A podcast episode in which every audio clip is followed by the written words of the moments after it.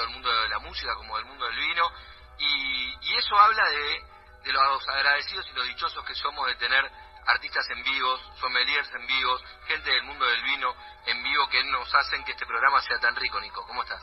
Bien, amigo, todo bien. También tenemos una gran producción, hay que decirlo. Y Hoy vino con su familia, los sobrinos de, de nuestro productor dictador, el señor Darío Vázquez. hoy tenemos el estudio copado. Y déjame decir también felicitaciones a los hinchas de Racing por el campeonato. Muchas gracias. Así como, Es un poco sorna igual, ¿viste? Hoy me cansé de escuchar Bostero diciendo felicitaciones. no, digo, así como me encargué de venir con la camiseta el otro día, eh, aprovecho para saludar a vos, que sos hincha de Racing, y a todos los hinchas de Racing que están del otro lado escuchándonos. A mí en mi representación a todos los hinchas de Racing. Exactamente. Bueno, hay sorteos como todos los lunes. Tenemos vinos, cortesía de los amigos de Vinology. Estamos regalando un vino para aquellos que se comuniquen al 11 3109 5896 11 3109 5896 y no solo de vinos trata este programa, sino que también de vinilos. Y los amigos de Record Shop están regalando un vinilo de elección ahí en Padilla, en Villa Crespo, lo van a ver a Enrique y se y retiran el vinilo que se ganan hoy esta noche. Lo único que tienen que hacer es decirnos si participan por el vino o por el vinilo y al final del programa hacemos el sorteo respectivo y tendremos el ganador del vino y el del vinilo. 11 3109 5896. Y que no se olviden que tienen que enviar los eh, nombre, apellido y los últimos tres del DNI para participar, ya sea por el vinilo o por el vino. Tenemos dos notones para hoy. Va a estar Juan Giacalone, productor ejecutivo de diferentes eventos, hablando de la nueva ola, que es un evento de vino que se viene próximamente. Y además también, no solo hablando, sino dándonos a probar vino, porque ya lo veo descorchando por ahí. Y también tendremos un placer tremendo, hace rato que teníamos ganas. Va a estar Daniel Drexler con nosotros, nada más ni nada menos. Si escuchan algún acorde por ahí de la guitarra, es Daniel afinando. Así que tenemos todo esto, arrancamos con música. Nico, decinos con qué. Y se viene todo este programón de hoy de vinos y vinilos. Vamos a comenzar esta noche con un, un gran tema de Chabuca Granda, eh, una, una especie de crítica al gobierno militar de los años 70 allá en Perú, pero interpretada por Godalieto y Vitale haciendo El Surco.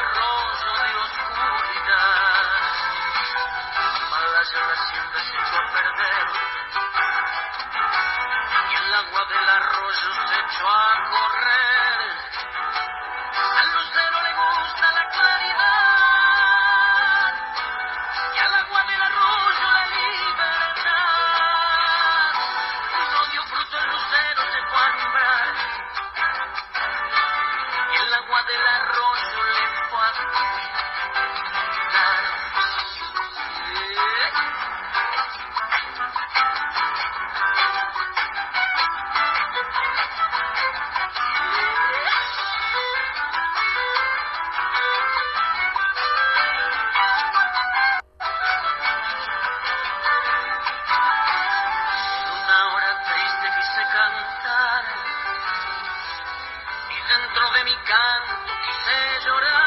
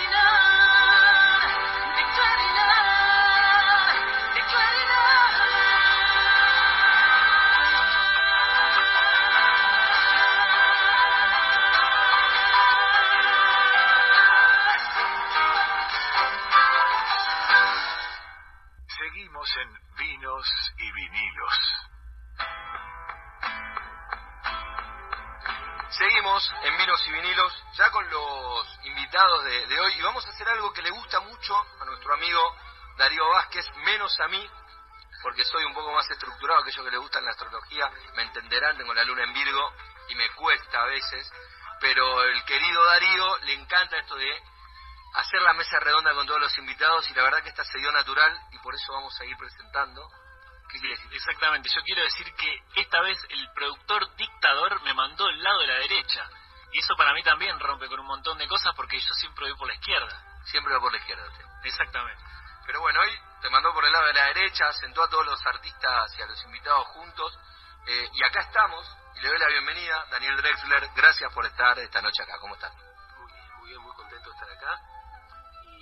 Contento con el ambiente que se está armando acá. ¿no? Me pusieron una copita de vino, dicen que vamos a hablar de vinos, vamos a hacer un poquito de música. Estoy contento. La música y, y el vino suelen ser como, no sé si mejores amigos, pero por lo menos buenos compañeros. Son muy buenos amigos, muy, muy buenos amigos. Eh, para mí es poca cosa más linda que una buena velada de, bueno, vinilos y vinos, ¿no? Buena velada de guitarras y vinos, digamos, pero básicamente es lo mismo. Es Daniel Drexler que va a estar presentando su nuevo álbum, La voz de la diosa Entropía, una única función en Buenos Aires que es el jueves 10 de noviembre, que ahí estaremos en el Teatro Astos, que está divino para ver para ver música. Hace poco estuve y lo vi a- al acompañante, ¿cómo fue que me dijo? A- acompañante terapéutico, la artista argentina Pablo Greenhot, que está acá acompañando a Daniel y que lo vi hace, hace poquito con otro uruguayo, con Fer Cabrera. ¿Cómo está Pablo? ¿Bien? Y le damos la bienvenida a nuestro otro invitado, el especialista de vinos hoy, eh, que nos va, ya empezó a contarnos, bueno, un gran comunicador del vino, muchos lo deben conocer de, de sus diferentes eh, intervenciones en la tele, además formador también de sommelier, Juan Giacobone, sommelier, ¿cómo estás? Buenas noches. cosa del, de charlar de música. Además que yo no entiendo la, no entendería la vida sin música porque la verdad que la música para mí lo es todo, no es transversal en mi vida, la escucho permanentemente y no hay nada mejor para disfrutar de un buen vino que escuchar buena música. Se van de maravilla juntos. Es un muy buen maridaje, ¿no? Absolutamente. Es un poco el motivo de este programa, así lo pensamos, ¿no? En eso del maridaje, de, de, de siempre pensar el maridaje en términos de comida y vino, y dijimos, no, vamos con Mavi Díaz, que es la directora de este programa, y que un poco presentamos la idea, y le digo, quiero maridar música y, y vinos, y me dijo, dale para adelante, y ahí estamos. Ese momento, ¿no? De poner un vinilo, abrirte, yo que no soy ni músico, ni un especialista en vinos, pero sí soy un comunicador que le gusta contar lo que hace, así que así se fue formando, y esto un poco es el, el objetivo, ¿no? Tenerlo a Daniel con una con una guitarra tomando un vino que trajo Juan es un poco el motivo de, de este programa. Juan, contanos sobre este vino, no particularmente, digo, por supuesto diremos la marca y demás, pero más allá de la botella, de la botella, el nombre, de lo especial de esta región. Es un vino de Valle de Pedernal. Exactamente. Pero bueno, déjame introducirte un poquito que Dale. San Juan tiene distintas zonas productoras. Las zonas clásicas que rodean la ciudad de San Juan, como son Tulum, Uyum y Sonda. Sí.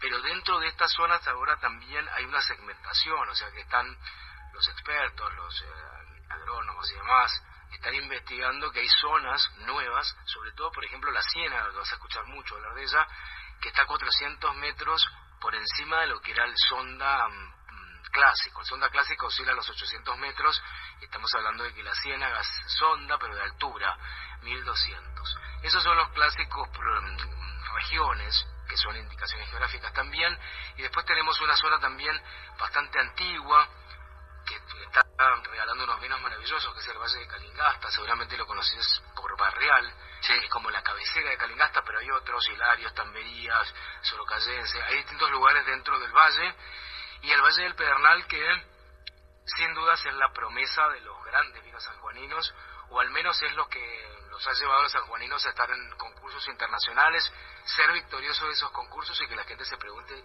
che, pero ¿qué está pasando ahí? Ahora te, te interrumpo con esto, Juan. En algún momento como que ponen introducción muy vaga de- del mundo del vino y demás, me decían como muy muy vago esto de M de Mendoza y de Malbec, S de San Juan y de Cirá. Y sin embargo, Pedernal, yo desconozco una- que haya MDLS, ahí te saqué de, la casilla. Me sacaste Esa la es la nueva ola, a romper esas estructuras, fundamentalmente. Es verdad que el Syrah se adaptó maravillosamente bien a la provincia, porque es una variedad que prefiere, es una variedad de ciclo de maduración larga, o sea que prefiere veranos largos para madurar, desde su origen en el Valle del Ródano, que también tiene estas condiciones, y es verdad que en San Juan da excelentes resultados, pero no es solamente la única cepa. Y volviendo al Valle del Pedernal, está a 90 kilómetros de la ciudad de San Juan, hacia el sur, lo particular de esto es que es absolutamente agroecológico. Entonces está, está encerradito por dos sierras, del Tontal y del Pedernal. Entonces eso hace que su, la producción sea absolutamente agroecológica, cielos diáfanos, hay cero contaminación y demás. Pero cuando se empezaron a arrancar las chacras, 20 años atrás, y empezaron a plantar vides, empezaron a ver resultados que eran realmente maravillosos y después empezaron los estudios de, de determinar por qué lo era. Y lo cierto es que hay 7% del mundo del vino que tiene estas características. Estamos hablando de laguna oceánica calcárea. Hay que viajar mucho en el tiempo, 480 millones de años para entender esto, y esto era un mar que se ha secado. Entonces, vamos a tener suelos eh, limo arcillosos, pero con un basamento de calcario muy muy fuerte. No es que tiene calcario, sino que es calcario. Y se Y siente. esa- y esas características las puedes encontrar nada más y nada menos que en la Borgoña, nada más y nada menos que en la Toscana, y nada más y nada menos que en el Valle de Pedernal de San Juan. O sea, eso lo posiciona increíblemente bien al valle. ¿Cómo se traduce en el vino? Se los digo ahora, lo dejamos un, un ratito. En suspenso. En suspenso. Dejemos en suspenso Dale, dale. y hablemos, sí, de que un poco lo tiraste así esto de la nueva ola. Y la nueva ola, además de una frase que es muy conocida y que se puede usar mucho, la realidad es que es una, una experiencia que tiene que ver con una expo diferente que llega a Buenos Aires el viernes 2 de diciembre y que vos estás un poco, eso va a ser en el NH, estás un poco como embajador de esta nueva ola. Somos dos los organizadores que nos tiramos a la pileta. No sabíamos si había de olas, lo intentamos. ¿Y por qué la nueva ola? Justamente para mostrar estas cosas nuevas que trae San Juan. Por ahí el público consumidor cree que San Juan da vinos alcohólicos, chatos, poco expresivos. Bueno, muy es que- lejos de la Es que también nos acostumbraron mucho. Yo recuerdo, no sé, Grafinia era como la bodega por ahí muy embajadora en algún momento de, de San Juan y tenía ese perfil de vinos que vos tenía, decías. tenía y también lo ha, lo ha reinventado ese perfil, pero también hay una hay una ola, una nueva ola de productores jóvenes, inquietos, de inversiones, de estudios y demás que hacen que hoy puedas encontrar distintos estilos de productos, maravillosos ellos, y que te van a sorprender. A ver, San Juan está elaborando unos blancos que son realmente de una calidad superlativa, como si también vinos espumosos, que antes ni siquiera lo considerabas para eso. Hay excelentes Pinot Noir y que están naciendo ahí en las zonas más altas, incluso en el Valle del Pedernal. Probé uno de Pedernal muy rico, creo que llamaba Memoria de Elefante. Está bien, Noir. Elefante Wines que va a estar, va a estar en la feria. Divinos esos O sea, en la expo vienen, estamos sobre 35 productores, empezamos con esto y, y la nueva ola vino de San Juan en este nuevo juego semántico, fundamentalmente era eso, vino de San Juan y trajo vinos, y trajo vinos que realmente van a ser muy sorprendentes y la gente no se los puede perder, porque es la primera expo que se hace, al menos que yo tenga conocimiento aquí en Buenos Aires, dedicada exclusivamente a la provincia de San Juan. Y te lo digo yo como mendocino, ¿no? Nací en una finca, mi padre era productor y demás. Y siempre Mendoza ha estado a la cabeza de todas las cosas que se han hecho, pero no porque tenga una calidad superior, sino porque tuvo oportunidades diversas. Y ahora creo que es la oportunidad de San Juan de mostrar realmente lo que está haciendo y lo está haciendo de una manera muy, muy interesante y llegó la hora de que la gente lo conozca. El, la nueva ola, este vino de San Juan, es el viernes 2 de diciembre de 6 a 11 de la noche en el NH Centro Histórico, que esto es en Bolívar 120, divino el hotel, y ahí va a haber entonces más de 30 productores que van a estar mostrando estos vinos. Lo bueno de esto es que vienen de ellos, entonces esto es un plus, es un plus interesantísimo, porque vos vas a, para el aficionado del vino, para el que quiere conocer, para la prensa que van a estar invitados, para el público trade que va un poquito antes, para, para que puedan desde sus restaurantes, vinotecas y demás conocer el producto, es muy interesante hablar con el productor, porque muchas veces el productor que es tan chiquito, que tiene producciones súper limitadas, es el viticultor, el enólogo, el que fracciona, el que etiqueta, el que le pone el corcho y el que sale a la calle a vender la botella. Eso me parece que tiene realmente... yo tengo un compromiso muy fuerte con los pequeños productores, creo que merecen oportunidades como estas para mostrar sus productos, porque las grandes empresas que hacen productos sumamente interesantes generalmente tienen posibilidades económicas que un pequeño productor no tiene. En este caso, todos son por igual, tienen el mismo stand, no permitimos armar stand a las megas bodegas, todos tienen una mesa de las mismas características y con las mismas condiciones. Sea el productor de 2.000 botellas como sea la mega empresa que elabora millones de litros al año. Todos en el mismo escalón, digamos. El mismo, ni de arriba ni abajo.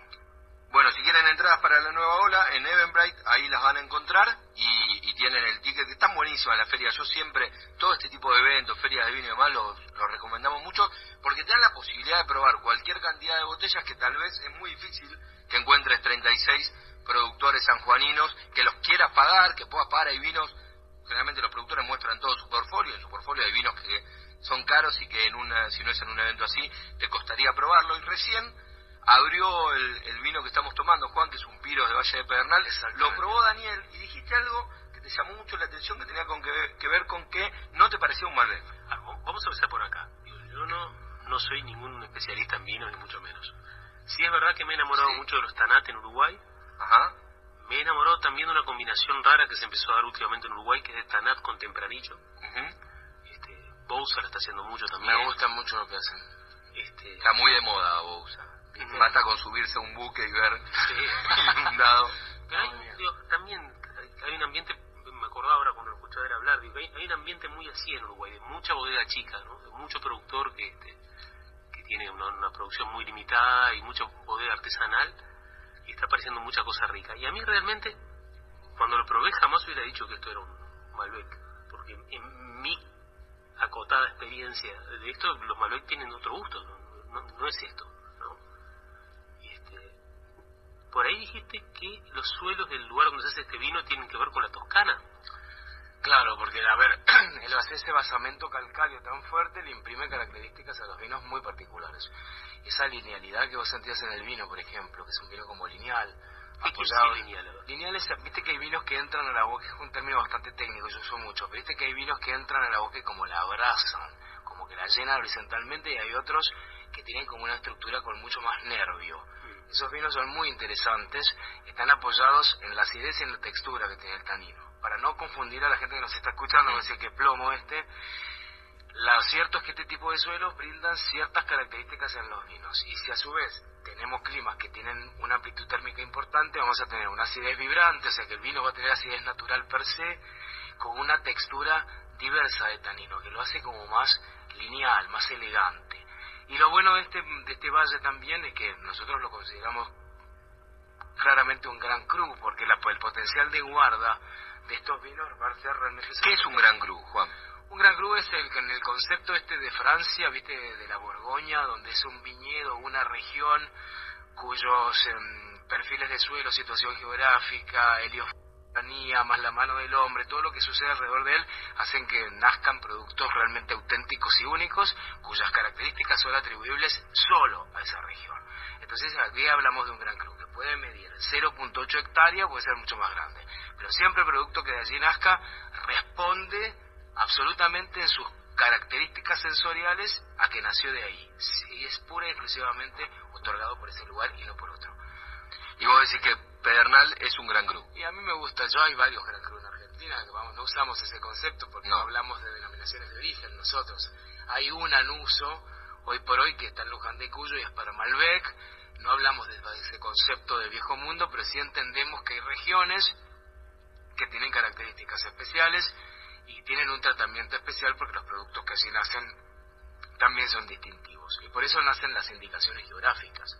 Cuando el INEB otorga una indicación geográfica es fundamentalmente porque los productores de una región argumentan que sus productos tienen características diferenciales y que merecen tener una diferenciación. De hecho, el Valle de tiene indicación geográfica, como Catingasta, Uyun, O sea, y hay muchísimas indicaciones geográficas en la Argentina. Yo hoy vine a hablar de San Juan, pues estoy eternamente comprometido con San Juan y demás, pero la, el vino es la más federal de las industrias regionales. Hay 18 provincias argentinas que están produciendo con calidades muy importantes, entonces está buenísimo ir saliendo un poquito de la zona de confort, como yo digo, y no quedarme siempre en la misma provincia. Y de hecho el consumidor está buscando experiencias nuevas. Y esa palabra me encanta, porque esa experiencia te lleva, eh, te lleva imaginariamente al lugar donde nace el vino. Eso es lo maravilloso que tiene esto, ¿no? Absolutamente. Y recién hablabas de cuáles son los otros gran cru que dirías de, me Mendoza. La verdad que en Mendoza, a ver, las zonas clásicas de producción mendocina, como clásica, la primera zona, zona alta Río Mendoza, como quieras decirle, te digo cuáles son mis favoritas, porque no podemos hablar toda la noche. A ver, de Luján de Cuyo me encanta las compuertas, Ujú. De Maipú me gusta mucho Cruz de Piedra y Lulunta, Sí. del Valle de Uco me encanta, me gusta mucho para Altamira y estoy flasheando con los chacalles últimamente. Estoy ahí como Sí. entre Altamira y los chacalles creo que estoy ahí como eh, cruzando, Altamira es como el top, ¿no? Para Altamira está muy bien comunicado y los Sí. productos que están allí son increíbles. Entonces hay como consorcios también. Fíjate cómo la figura del viejo mundo aparece en estas iniciativas.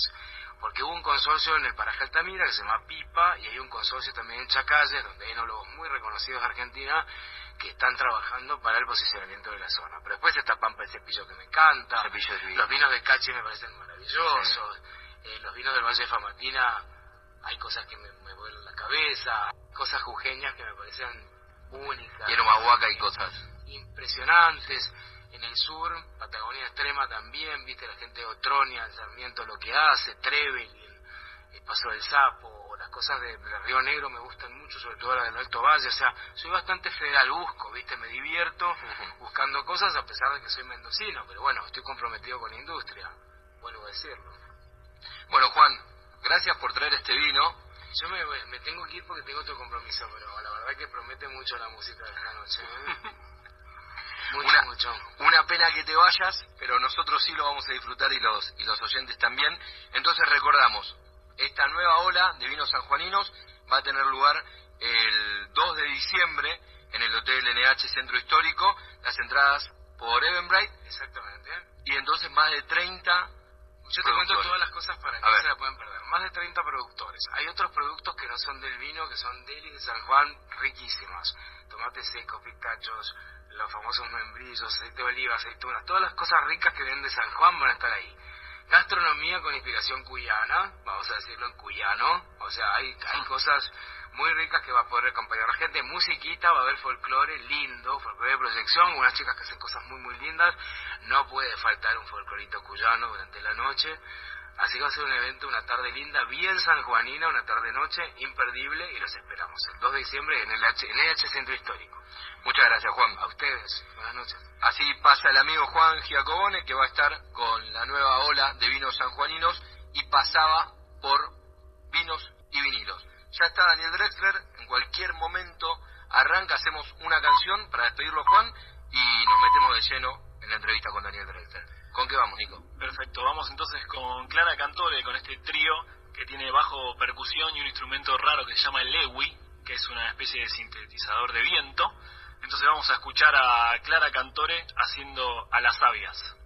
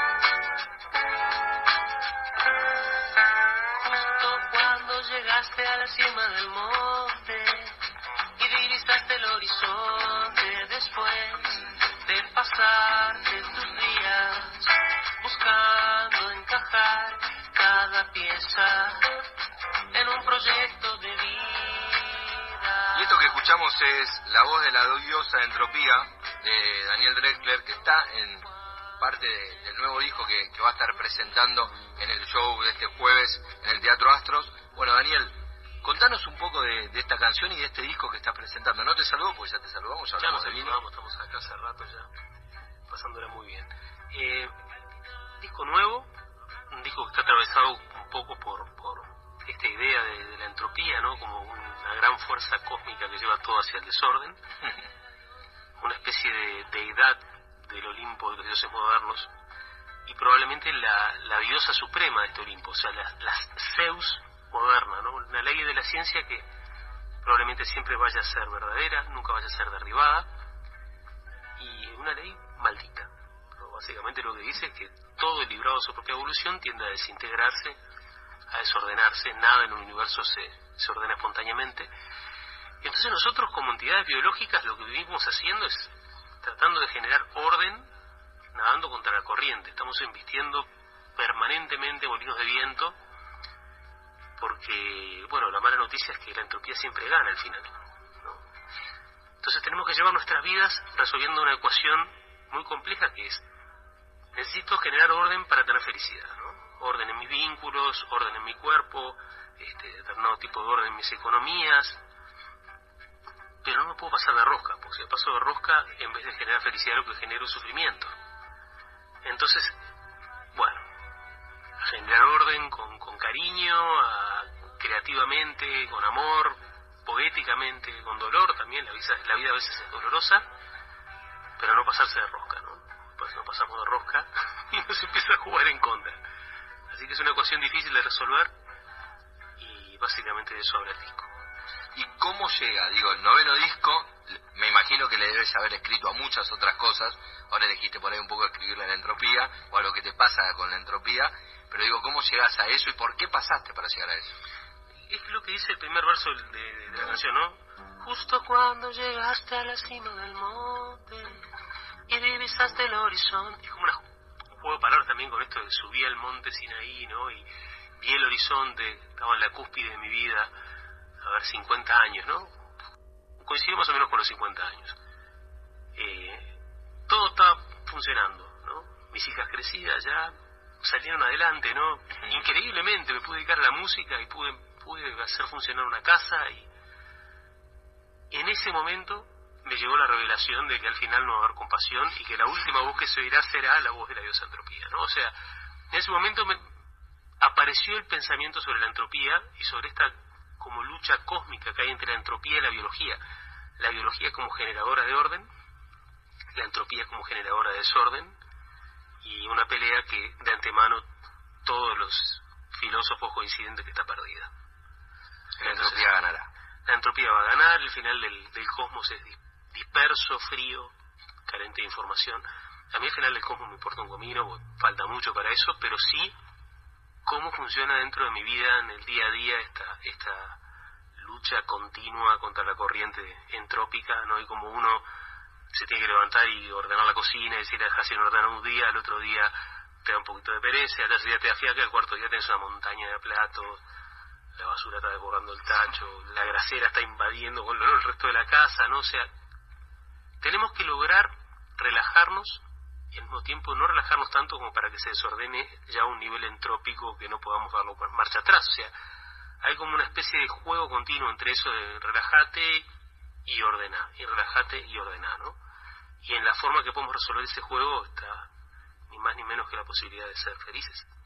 Y eso es trasladable a todos los, los órdenes de la vida, ¿no? Porque, no sé, por momentos pensaba que estabas hablando de política y, y el día a día y pensaba en la política de Uruguay y la política argentina y cómo va pasando y en todo. Y hace un ratito fuera de micrófono hacías una referencia con el fútbol el fútbol uruguayo ligado a... El fútbol uruguayo es claramente entrópico. Entrópico. bueno, ¿qué fútbol no lo es, no? No, pero el uruguayo es particularmente entrópico. Este, basta con ver un partido cualquiera del campeonato uruguayo para, para, para entender inmediatamente que el orden es lo que menos caracteriza al fútbol uruguayo. Este, yo creo bueno, igual te digo que tal vez eh, en al, desde alguna óptica para nosotros los argentinos muchas veces si hay algo que tienen los, los equipos uruguayos es que son ordenados y metedores. Son metedores, ordenados no tanto. A ver, obviamente no estamos hablando de la selección, que la selección eh, hace 10, 15 años que es... Que no es entrópica. Que no, y que no, y no, no, no parece fútbol uruguayo, ¿no? Nosotros mismos nos sorprendemos de la selección. Estoy hablando de un fin de semana Sí, un clásico de la villa entre Rampla y Cerro, Sí. al lado de la bahía de Montevideo, que ahí es lindo, eh. es lindo ir a ver eso. Hace poco fui, estuve en pleno invierno, fui a ver eh, River Plate Nacional, Ah, un lindo partido. un lindo partido que, que festejé mucho los goles de Nacional, porque yo soy de Racing. Veníamos de perder en un partido inexplicable con River de Uruguay, que nos dejó fuera de la Copa Sudamericana, y que River de Uruguay no jugaba absolutamente nada, que vino con el 70% de suplentes. Y entonces fui a Montevideo y me encontré con ese partido y dije, voy a ir porque sabía que por ahí la lógica del más grande contra el más chico iba a ser que Nacional gane y tenía ganas de gritar goles que no había podido gritar en el cilindro de Avellaneda. Y pasó. Y por pasó. supuesto que pasó. Está bien. Este, bueno, yo soy hincha de Peñarol. Es un momento triste para decirlo. Este, Peñarol está pasando un momento entrópico extremo. Es un caos total. Todo el cuadro, la dirección. Claro. Este, pero yo creo que en ese punto también el hincha de Peñarol tiene como una cuestión de resiliencia, de resistencia parecida al de Racing quizás, ¿no? De decir, Sí. "Ah, va a pasar la mala, va a pasar la mala, hay que aguantar, hay que aguantar a que, a que vuelva, ¿no? Así es un poco la vida, yo siempre digo esa definición. Yo no podría ser nunca hincha de un equipo que, que... Pero porque estoy acostumbrado a que generalmente en la vida me va mal, además tengo como todos los... No sé, problemas, pero digo, soy peronista, hincha de Racing, me gusta el tango, es como que no tengo nada muy victorioso. ¿viste? Mi vida está plagada de derrotas y, y creo que, bueno, eh, Peñarol tiene por ahí un poco de esto, ¿no? Sí, sí, También, también lo es tiene. más exitoso, digo. Sí, pero también lo tiene, por ejemplo, el Atlético Madrid, ¿no? Que es, Claro. que- que es una condición que el padre cuando cuando le dice al hijo, te voy a ser hincha de Atlético, le pide perdón, ¿no? Sí. Porque sabe que lo está llevando un camino de sufrimiento, ¿no? Pero eso es la vida. Pero eso es la vida. Exacto. Yo co- como, buen bostero los voy a sacar un poquito del lado del fútbol y te voy a llevar, Daniel, a ese momento que decías de esa perspectiva no en la cima del monte. ¿Y crees que también en un poco en el caos hay orden y al revés también? El caos es un gran generador de orden, ¿no? Eh, el caos, hay un libro maravilloso de Antonio Jotado que se llama justamente Caos y Orden, que trata específicamente ese punto, ¿no? El caos como, fuente de generación de orden. Eh, yo creo que la entropía va un poquito más allá del caos, ¿no? Es como una fuerza, o sea, el caos tiene una direccionalidad que puede llevar hacia el orden, la entropía no, la entropía va directamente hacia el desorden, ¿no? En todo todo el universo está este es como una calle que está flechada en esa dirección ¿no? entonces cuando vos tomás conciencia de eso dices wow todos los días desde que me levanto y que me ato los cordones y digo, estoy armando toda un- una serie de situaciones en las cuales estoy luchando contra contra una tendencia al desorden no y este y bueno cómo hacemos para para para dentro de ese de, de ese esquema no encontrar la felicidad Y hablando de encontrar la felicidad, yo la puedo encontrar muy cercana, que tiene que ver con una guitarra y con tu voz. No sé si podemos escuchar algo de este nuevo disco o de lo que nos quiera mostrar. Voy a cantar una canción que se llama Faro de Santa María, que es el faro de la Paloma, el lugar donde yo me crié, que de alguna manera tengo la sensación de que le cambió el rumbo a mi vida, el, ese tótem lumínico de 45 metros de alto ahí en la cornisa atlántica. Eh, y siempre quise hacer una canción y bueno, me animé en este disco. Ahí va, a ver, Faro de Santa María. Faro de Santa María, alquimia de cielo, de roca y de sal, magnético punto de la lejanía, la perla del mar,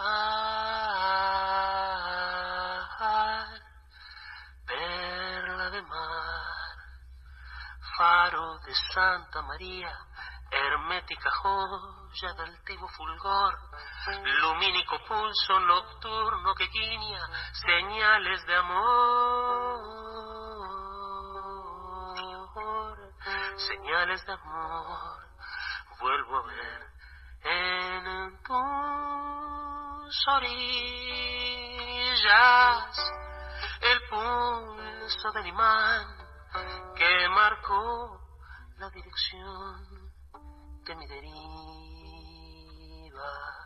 Ahora sé que sos el punto cardinal de mi sonrisa. Tu magia de cristales transformó mi vida, faro de Santa María. Tus rayos nocturnos en forma de sol. Parecen sedales girando sin prisa, señuelos de amor, señuelos de amor. Faro de Santa María, la llama el mercurio, el azufre y la sal, la escala en tu vientre, soltando en la brisa un canto espiral, canto espiral, vuelvo a ver en tus orillas el pulso del imán que marcó la dirección de mi deriva. Ahora sé que sos el punto cardinal de mi sonrisa. Tu magia de cristales transformó mi vida, faro de Santa María se aleja un velero en la tarde y en sol, brillando en la espuma, es gloria de vida en todo esplendor, en todo esplendor.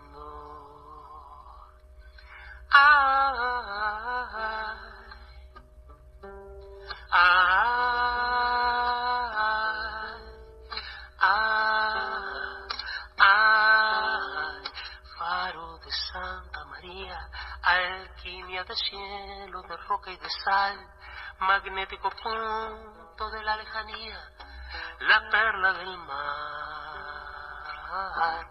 la perla del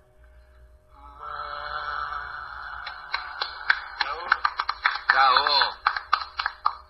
Escuchábamos de Daniel Drexler y por Daniel Drexler, Faro de Santa María, de su nuevo disco, La voz de la diosa entropía, que va a tener una representación por distintos países de Latinoamérica, Uruguay, Brasil, Argentina, y el año que viene estará por México y España, un poco llevando este nuevo y noveno disco. Sí, una primera etapa de presentaciones. El disco salió a fines de septiembre y el 13 de octubre lo, lo presentamos en el Teatro Solís en Montevideo. Divino. De ahí nos fuimos a Casa Natura en San Pablo. De ahí nos fuimos a Porto Alegre, al Teatro San Pedro. Y esta primera etapa premundial, digamos, eh, la vamos a cerrar acá en el Teatro Astros en Buenos Aires.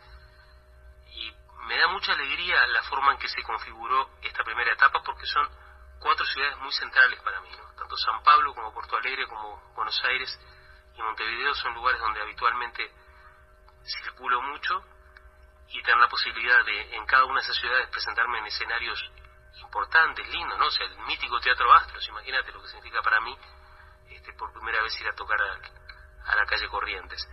Eh, así que bueno, nada, el concierto exige determinadas condiciones este, de iluminación, de espacio escénico, de sonido, y en, en estos cuatro escenarios este, las condiciones están dadas. Entonces, este, nada, fue muy lindo y vamos a ver qué pasa el jueves, ¿no? Y tuviste invitados en el disco que tienen que ver con Brasil y por ahí con, con Porto Alegre más que con, con San Pablo. Me refiero a Víctor Ramil y Kevin Johansen, eh, que bueno, si bien no es argentino o es o, o tiene familia argentina y demás, pero bueno, también tendrá que ver algo con Buenos Aires.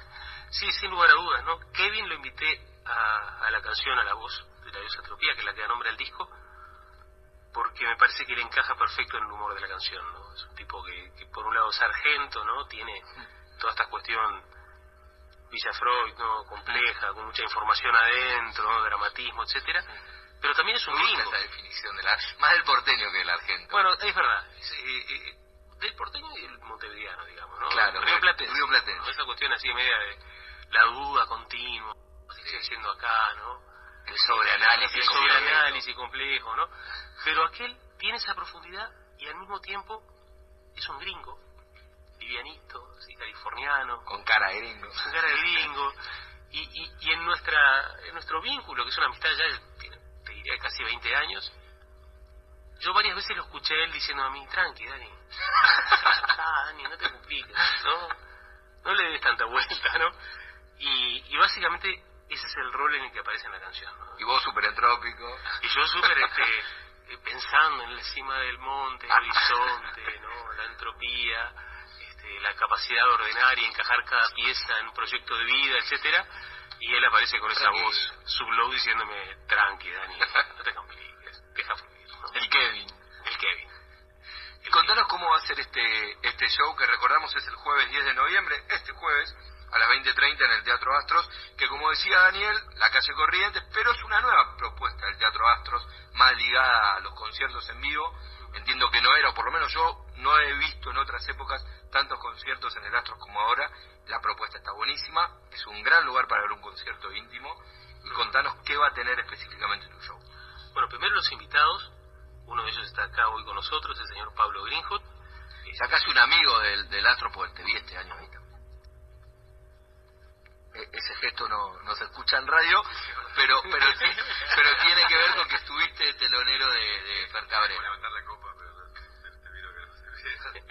Tampoco suena, ¿no? ¿Cómo hay que hacer? Claro, hay que Ahí va. Ahí sí. Pero bueno, va a estar Pablo de Va a estar invitado. Pablo de invitado, que siempre es un placer, es un amigo musicazo, pero más allá de Ya eso, juego de memoria, ¿no? Ya vamos de memoria, ni ensayamos, viste, como vamos derechito. Son muchos años ya de amistad y de compartir música y de, compartir canciones. Este, va a estar Kevin también, cantando en, en la voz de la Desentropía. Y casualmente, mirá lo que son las casualidades entrópicas, este, va a estar Clara Cantore, que justamente estaba acá Justo, tocando. Mm. Mira, mira vos. Este, de. Córdoba el miércoles y nos vamos a juntar a, a ensayar una canción que vamos a hacer juntos arriba del escenario.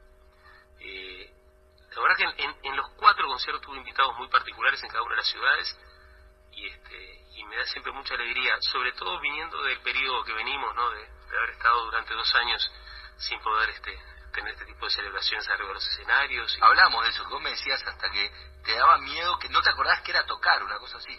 Claro, en un punto, viste, como que, no sé, calculo que es lo que le pasa a un jugador de fútbol cuando está mucho tiempo sin jugar, ¿no? Te, te salís a la cancha y te sentís como que los reflejos no... Te faltan como las horas de vuelo. Por suerte, el rodaje volvió rápido, ¿no? Ya en... Ustedes en Montevideo tuvieron una apertura más temprana que acá. Mm. Yo tuve un par de conciertos en el, en el 2021, ¿no? Hicimos un par de conciertos y en verano hice una girita de 6-7 conciertos por la costa y eso más o menos me mantuvo como en, en rodaje, ¿no? Pero es, es interesante, ¿no? Porque es como, viste, si vos dejás 10 años de andar en bicicleta, ¿no? Te subís a la bicicleta y salís andando igual, ¿no? Sí. Pero te va a costar. Vas a tener miedo. Sí, vas a tener miedo, pero pero hay como ciertos reflejos que están ahí, ¿no? Aunque uno aunque uno se haya olvidado. Yo esa fue la sensación que tuve cuando salí de Solís, ¿no? Salí al, al escenario, viste, eh, te diría que un semipánico, ¿no? Digo, ¿y ahora esto cómo se maneja? Pero agarraste la guitarra y sabías lo que Agarré la que hacer. guitarra y a los tres acordes dije, ah, pero yo sé cómo es esto. Yo sabía esto. Es- Esto estaba, obviamente, me faltaba rodaje y todo, pero esto estaba en algún lugar, por suerte. y bueno, eso es este, una constatación linda, teniendo en cuenta este el periodo oscuro del que venimos, ¿no?